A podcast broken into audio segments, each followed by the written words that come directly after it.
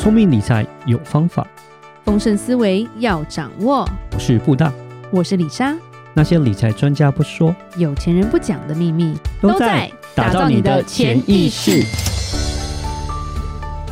打造你的潜意识，告诉理财专家不说那些事。大家好，我是主持人布大，我是布大人生与职场的好搭档李莎。布大，是你今天要跟我们分享些什么呢？因为最近就是算新的一年嘛。然后这个新的一年呢，就是看到有一些台湾的 ETF 了，最近飙涨的，就是买台湾的 ETF，对对，买气买的很凶。过年前吧，主要来讲是债券的 ETF 了，对，一个债券 ETF，因为去年算是升息的，差不多算是一个结束尾声，对对对对，大家都在猜结束了啦，对。然后呢，今年应该感觉上是一个降息的一年了，所以就先庆祝了，是这样吗？是。那去年十一月初那时候，就是联准会的公告，就是说，就是已经表明了不升息的状况之后，债券。就忽然间暴涨了两个月，对对，那其实很好笑。我看一些那个，欢天喜地，是是，我看呃有个很很有名的 YouTube 泽泽，是不是？他就哇，我赚了几千万这样子，就是买了这个债券这样子。那当然，今天想说，今天主要是有两档新的一个债券哦，是去年底才新发行的，然后是月月配的债券。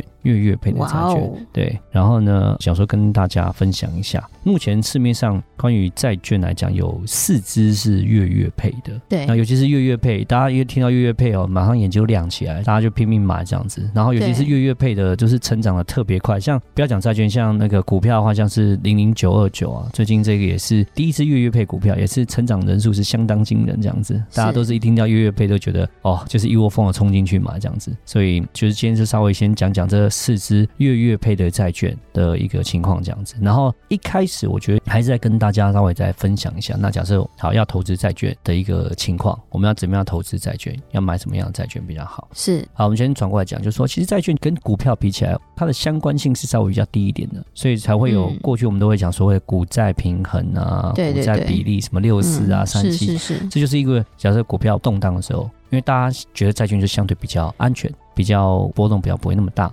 所以债券来讲，就算是一个比较防守型的一个投资商品。对，是好，我们所以我们都会建议客户投资一部分的比例在那个地方。嗯，对。那这两年债券会比较红，主要是因为升息。以前债券投资报酬率没有这么高。以前债券看都不看嘛，对，好好一段时间了。我记得我真的是二零二二年之前，基本上我都不太看债券。就是当有老人家跟你说我买债券的时候，你就会眼神就会这样哈。对，然后你真的是超保守。而且以前买都是买那种所谓的高收益债，因为高收益债就是它的配息很多嘛，它配可能配到什么八趴、十趴、十二趴，就是。你才会眼睛亮起来，才觉得说，哎、欸，好像有那个投资的价值这样子。不然的话，一般以前的美国公债什么都是，我想无风险投资都是安全啊，都对，很安全。可是它可能利息都很低，就可能高收益债风险高啊。对，所以就是说，现在这里面比较红，是因为美国公债都拉上了，都已经。到四趴五趴，像去年的时候，十年公债殖利率最高是到五趴左右。对对，就是一个无风险的投资都到五趴了，所以其他的债券可能有一点风险的都可能到六趴、七趴、八趴。是对，那就变成说这个债券来讲，它的投资价值就已经出来，而且现在目前来讲是要一个往下降息的一个循环嘛。目前来讲看起来是结束不会再升，只会往下降，啊，只是降多降少啊，什么时候降这样子而已。所以其实买债券来讲，本金上你要赔到，我觉得就变得比较困难一点了。对，比较难。现在买债券，我觉得还是不错的一个状况了。对，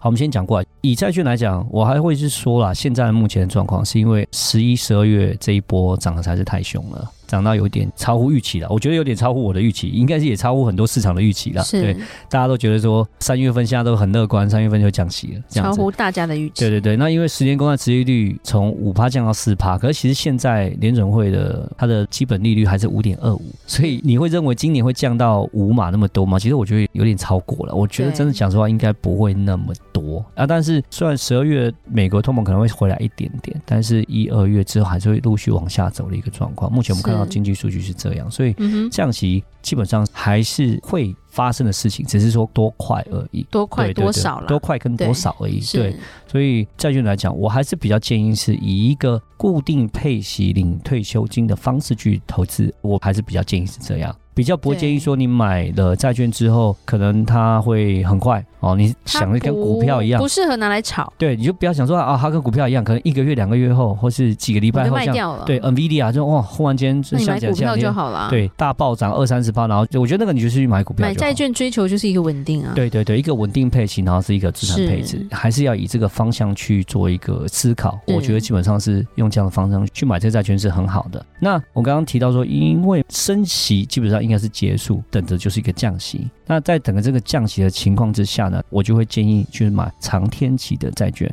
哦，长天期的，为什么长天期？你就把它想象就是说定存好了，对，嗯、美金定存就是可能最长一年，没有办法再给你更长。嗯，哦，那当然国外也有可能一两年的啦。anyway，就是说定存来讲是比较短。那你买债券，你就把它想象成它是一个可以绑死更长天期的一个呃定存，定存可以这样讲，因为以后会往下降了嘛，就是说这个利息会往下降，所以现在要这个利息，但现在好贵，我就想要把它锁起来。所以我要讲就是你不要赚利差，但是你要把它当做一个锁利的概念，说哎。现在有些殖利率可能还有五趴，好，是五趴，我就是把它锁起来，我就是。所以我的目的是领利息，对，而不是为了赚价差，赚价差。对对，你就把它先，因为反正到期就是。对对对对，我觉得先是这样子去想啊，但搞不好美国它的衰退是很可怕的哦，衰退比较强，然后忽然间大幅度降息，那那当然债券就涨了很多，有可能啊，但是我觉得几率比较小，目前是还是偏软着陆的状况。那它本金不是不会涨，它会涨，只是我觉得它的时间要拉长，可能不会是一个月。两个月、半年，我觉得可能有。一个月、两个月这种东西就不要投债券。是是是，它可能会时间会拉长到可能两年、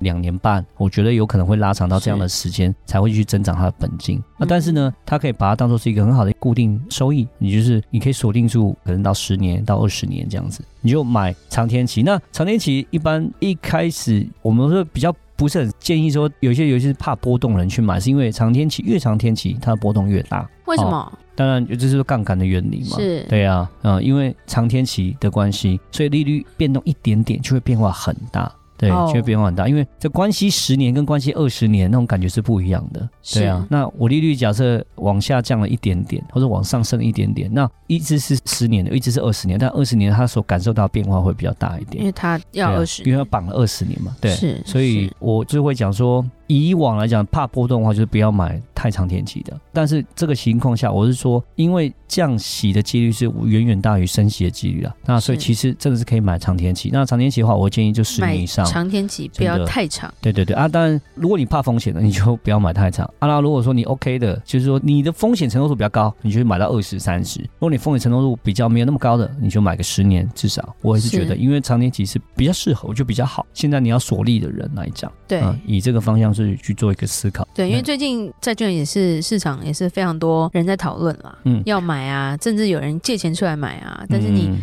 到底买的对不对，好不好？还是说你自己不知道自己买什么？这个其实就很重要。那你现在要买也是买属于我们讲就是投资等级是最好的一个情况，最安全、哦。还是不要去买所谓的太高收益、高风险的这种东西啊？因为我们也许它利息很诱人，对。但是现在是面临到降息的状况，降息来讲，为什么要降息？都是可能会有一波衰退，会有一波金融的一个萧条的状况。当萧条的时候，这些高收益的不是投资等级的。它有可能，当然配的很多，但是呢，它的价值可能会跌得非常的多，因为它的信用风险都是配自己的本金啊。所以我会说，高收益债它跟股票比较同样，它是走同向的。那不如就买股票。对对对，如果你买高收益债，你不要想说它会有 hedge 会帮你避险，是没有的，高收益是没有的。所以你还是要买投资等级的长天期，这是我会比较推荐跟大家讲的这个东西，这样子。嗯、好，那我们再回到就是我们今天讲的主题哦。其实去年底的时候推出了两支月月配的投资等级的债券 ETF。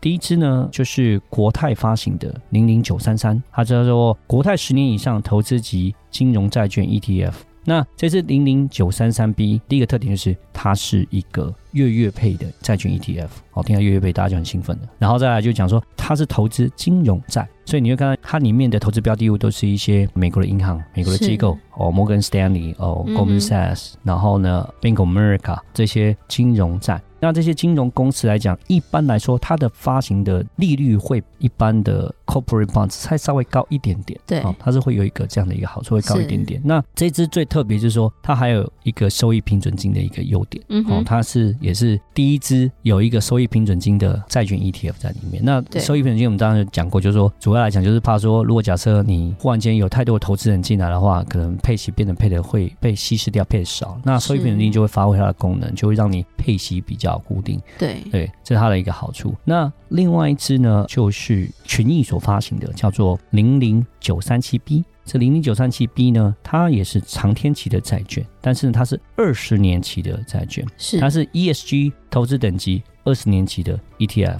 OK，所以它会比刚刚讲到那个国泰那一个还要再长十年，所以风险会高一点，嗯、但是相对它的可能配息还有它的增长可能会再高一些些。是，还有它是 ESG 的投资标的物，所以它的投资的范围会比较广一点，它就不会说只是我在银行界、嗯、就那几只。对对对对，其实它就会有很多比较特别、比较不一样的各个产业在里面这样子。它有科技类股，它有 Oracle，有甲骨文，有 Charter，还有 FedEx，它有法国电力公司，有 GM，有 T-Mobile，对，它会比较分散一点。那当然，这个也是有好处，是说它有一个收益平准金的功能在里面，这样子。那这两只都是月月配。好，那其实最早的两只的月月配呢，是有中性发行的，一个是零零七七二跟零零七七三这两只。那配息如果银行不对的话，也是月月被扣，是这样吗？嗯，什么意思？你再说一次。配息呀、啊，不是都会扣钱吗？十块吗？对啊。啊，当然了、啊，如果你要取消掉那个十块钱的配息的话，你就要去找他的保管银行是哪一家，嗯，然后你要开那家保管银行的账户，然后呢就配到那个保管银行，就不会被扣了。不然月月扣哈。啊，好，那我们再讲一下，就是说最早其实这个零零七七二 B 呢是。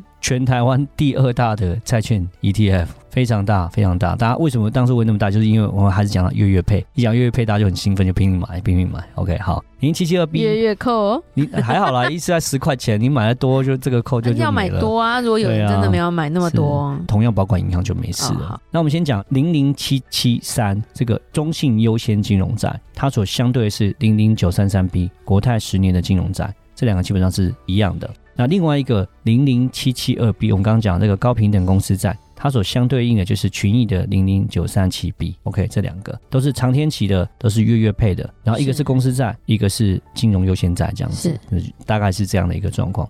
以我来讲，讲实话啦，我其实当初我对这两只比较早发行的零零七七二 B 跟零零七七三 B 啊，哈，我自己是蛮不喜欢的。为什么？是因为它的配齐，讲实话，你去看一下它的配齐记录，它虽然月月配，可是它的配齐的值利率大概就是四点多，月月扣，月月扣之外，然 后你他一直在强调这个，对，但是我觉得它殖利率就是比较真的是比较偏低一点。那相对其实有其他的，就是说一样是金融债跟公司债，应该是你想要每个月配，你也需要相对付出一些东西吧？对对对对，我觉得会有一些，哪有那么好的？事情对，因为其实讲实话，像我们你直接买债，你不买 ETF，你也可以做到月月配。可是因为一般债券都是一年配两次，半年配一次嘛，所以就变成你至少找六档，是六档的债券，然后呢，他们六档的时间不一样，你把它错开来，是，然后就可以做到月月配，其实也是可以的，对。但是说这相对来讲，就是你要比较花点时间，嗯、而且你会有点取舍，对，并不是有一些高收益的，刚好就是在你想要配的那个月份在里面这样子。所以呢，我会觉得说零零七七二 B 跟零零七七三 B 过往来讲，它算月月配，然后卖的很好，大家很开心。可是其实它配出来的殖利率并没有我想象中的那么高。然后还有再加上是说别家的，其实同样的类似的标的物，虽然没有月月配，可是季配，但是它的值利率可能有到五啊，将近或者六这样子。是对，所以我自己没有很爱。那零零九三三 B 跟零零九三七 B 现在就是算是新发行的。